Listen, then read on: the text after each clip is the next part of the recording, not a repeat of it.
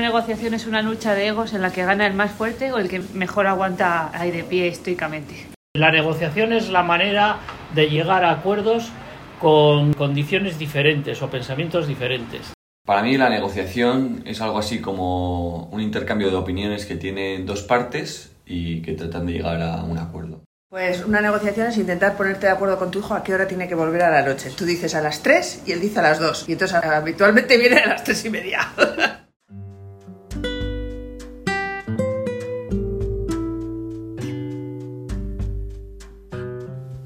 Con Soltura, un podcast para aprender a negociar. ¿Qué es la negociación? Unos dicen que es un arte, otros lo denominan una ciencia, pero en lo que todos coinciden es que es una práctica necesaria y muy habitual en nuestro día a día. ¿O acaso no habéis estado debatiendo con vuestra madre sobre la hora de llegada? ¿O la parte del trabajo que hacer o para cuándo hacerlo con vuestros compañeros de equipo? Ciertamente, la negociación es mucho más frecuente de lo que puedas imaginar, querido oyente. Y es que no hay día que no negociemos para solventar un conflicto de intereses.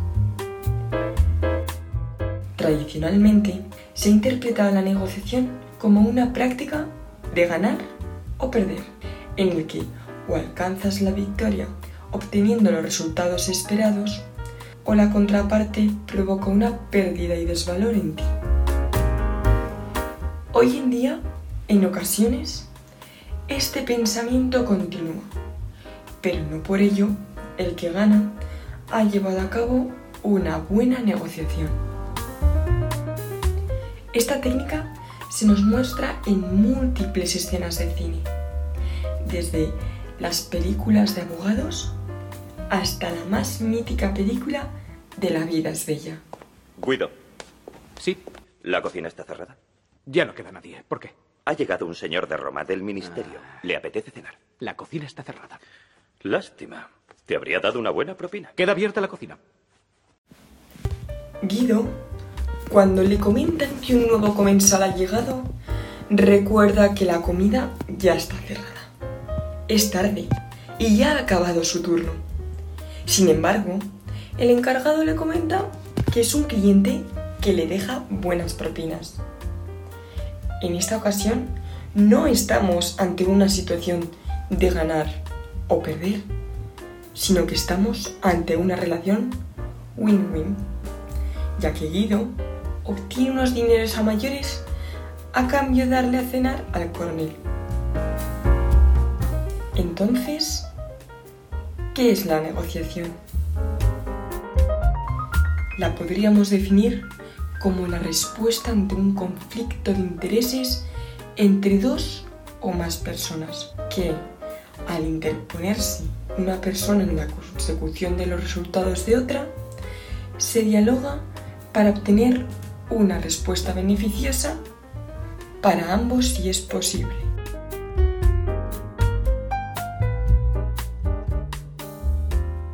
La negociación se realiza en forma de diálogo cuando las partes tienen interés en lo que la otra parte tiene para ofrecer, pero no está de acuerdo con todas sus disposiciones o no quiere aceptar todas sus condiciones. De esta manera se consigue que cada parte ceda en alguna parte de su postura para poder alcanzar un punto de acuerdo adecuado o aceptable para ambos. La actividad de la negociación no solo se emplea para la disolución de conflictos, también para definir las pautas de una relación laboral o para comprar o vender un servicio o producto. Una negociación, para que se realice de manera efectiva, tiene que atravesar un número de etapas como son la preparación, en el que se identifica el conflicto entre las partes negociadoras, la postura que tiene cada una ante esta situación y las estrategias que emplea para alcanzar sus objetivos. Tras ello, viene la fase del antagonismo, donde las partes comparten lo que, quieren obtener de sus opositores. Una vez establecidas sus, sus, posiciones y solicitudes, deben decidir si están dispuestos a acercar sus posiciones y ofrecer alternativas de acuerdo que puedan al hacer que lleguen a un acuerdo.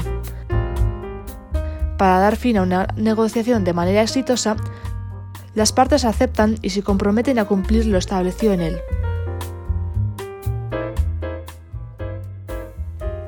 La negociación puede ser blanda o dura. Que una negociación sea blanda significa que concedes cosas con mucha facilidad para poder terminar pronto la negociación sin afectar a la otra persona. Por ejemplo, normalmente todas las relaciones familiares suelen ser de este tipo, pues nadie quiere acabar mal con ellos. En cambio, en una negociación dura vas a vida o muerte, quieres conseguir algo y lo vas a hacer de alguna manera u otra, y eso es lo único que importa. Esto puede pasar, por ejemplo, en un juicio cuando el abogado contrario te está interrogando de una forma bastante agresiva. Además, teniendo en cuenta la actitud del negociador, también podemos hacer otra clasificación. Siguiendo con el ejemplo anterior, este abogado está claramente con una actitud competitiva, que se suele ver en este tipo de negociaciones duras. La actitud colaborativa, en cambio, es acudir con ganas de cooperar con la otra persona, es decir, con disponibilidad de llegar a un acuerdo. Tal como decíamos antes con el ejemplo de la vida es bella, se trata de una negociación win-win.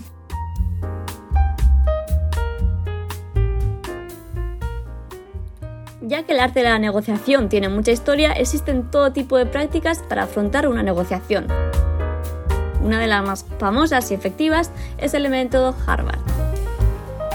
Se centra en los intereses de las partes, creando otra forma de negociación que se basa en principios y que tiene el objetivo de llegar a un entendimiento mutuo con el mayor beneficio posible para las dos partes. Han formulado así cuatro principios a seguir para una buena negociación. Para empezar, se ha de separar a las personas de los problemas, es decir, es esencial centrarse en llegar a un acuerdo sin importar quién sea la otra persona. Por ejemplo, cuando descubres que la persona con quien vas a negociar es tu mayor enemigo, son normales esos pensamientos de no querer llegar a un acuerdo. Por ello, hay que pensar siempre en los datos objetivos, ser lo más fría posible y que estos datos no te hagan perder la negociación. Este es, de hecho, la siguiente pauta. Centrarse en la defensa de nuestros intereses. Hay que tener en cuenta todos los intereses que pueden haber en esa negociación para poder elaborar tu estrategia adecuadamente. Hay que decir que estos intereses suelen estar ocultos, por lo que se necesita una investigación previa para saberlos. Siguiendo con el ejemplo anterior, sería interesante investigar a la empresa del enemigo para saber por qué estaría interesado en ese acuerdo y quién estaría detrás de todo eso. También es idóneo inventar opciones de beneficio mutuo, es decir, pensar qué resultado de negociación sería mejor para ti y para la otra parte y ver todas las vías que hay para conseguirlo. Finalmente, se tener a mano toda la información posible para poder centrarse en cosas objetivas a la hora de argumentar sin entrar en mucha subjetividad. Por ejemplo, si quieres vender bollos a la otra parte, es esencial tener en cuenta el precio de los ingredientes de los bollos que produces, además de todos los gastos de producción, para poder ofrecerle a la otra parte un precio acorde a ellos y que por tanto esté totalmente justificado. De esta forma, si estos pasos se siguieran bien, se conseguiría desarrollar ciertos elementos o conocimientos, como por ejemplo las alternativas, que son las cosas que se pueden hacer sin tener que estar de acuerdo, los intereses que hay por las dos partes, las opciones que se tienen, la legitimidad, el compromiso que hay por las dos partes, primero para realizar ese acuerdo y después para cumplirlo. Y también existe la comunicación, que obviamente se mejora después de realizar el acuerdo, junto con la relación entre las dos partes. La importancia de la negociación recae en el hecho de que es la forma de resolución de conflicto, diferencia y toma de decisión más pacífica y efectiva. Se encuentra por encima de otras acciones como los procesos judiciales o el uso de mediadores y está presente en todo ámbito. La negociación es una parte fundamental de la comunicación. Cada vez que se trata de influir sobre alguien con el uso de ideas, estamos negociando. Para utilizar y desarrollar apropiadamente la negociación, debemos tener en cuenta una serie de factores como la empatía, la paciencia o la confianza en uno mismo. Además, es importante trabajar la tolerancia al riesgo y la capacidad de adaptación.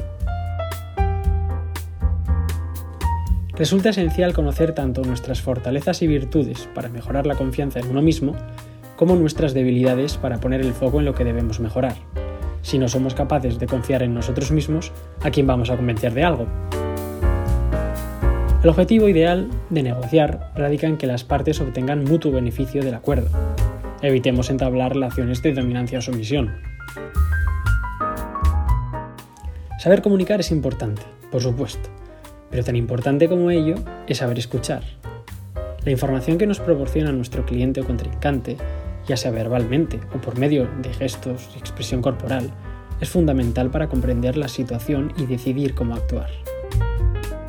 Entonces entra en juego la asertividad. El mensaje que buscamos transmitir debe ser simple, claro, conciso y descriptivo. Una vez hemos analizado la parte contraria y tenemos claro qué queremos transmitir, debemos seleccionar nuestros argumentos más fuertes y organizar el discurso para tener siempre algo que decir. De esta forma, encauzamos la conversación hacia los objetivos marcados y nos resulta mucho más sencillo hacernos con su confianza. Respetad los turnos de palabra y evitad interrupciones descalificativas o impertinentes.